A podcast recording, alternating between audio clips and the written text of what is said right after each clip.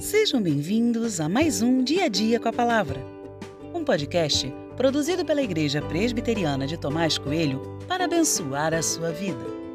O título de hoje é Deus ainda faz milagres. Você crê? E tem por base o texto de 2 Reis 4, 16 e 17, que diz: Então o profeta disse à mulher: Por este tempo, daqui a um ano, você terá um filho nos braços. Ela disse: Não, meu senhor, homem de Deus, não minta para esta sua serva. A mulher engravidou e no ano seguinte, no tempo determinado, deu à luz um filho, como Eliseu tinha dito.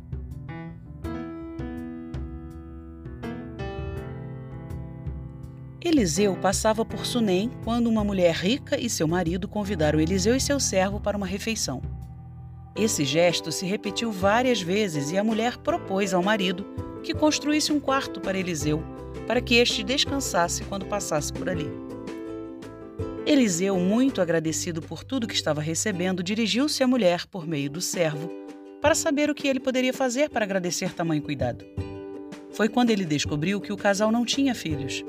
Eliseu então ora e promete àquela mulher que dali a um ano ela teria uma criança nos braços, e foi exatamente isso que aconteceu. A mulher não acreditou e seu marido certamente também não. O fato é que Deus realizou o milagre e aquela mulher teve em seus braços uma criança. Impressionante. A Bíblia está cheia de histórias assim. Coisas que humanamente são impossíveis aconteceram com tanta naturalidade que ficamos espantados. Deus fez muitos milagres. Mas na verdade ele continua fazendo milagres. Eliseu falou sobre algo que ele não tinha nenhuma certeza humana ele não tinha ultrassom para saber se ela estava ou se ficaria grávida. Ele não tinha ouvido nada dos céus, mas ele confiava em Deus com todo o seu coração. Crer sem duvidar. Esse é o maior desafio para mim.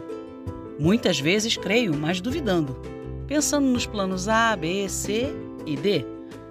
Eliseu me ensina a agir diferente, com entrega total. Eliseu foi homem de muita conexão com Deus.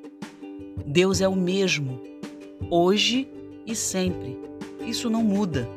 Ele continua tendo poder para fazer milagres como fez no passado. Talvez a nossa necessidade seja de mais homens e mulheres parecidos com Eliseu, que creem sem duvidar.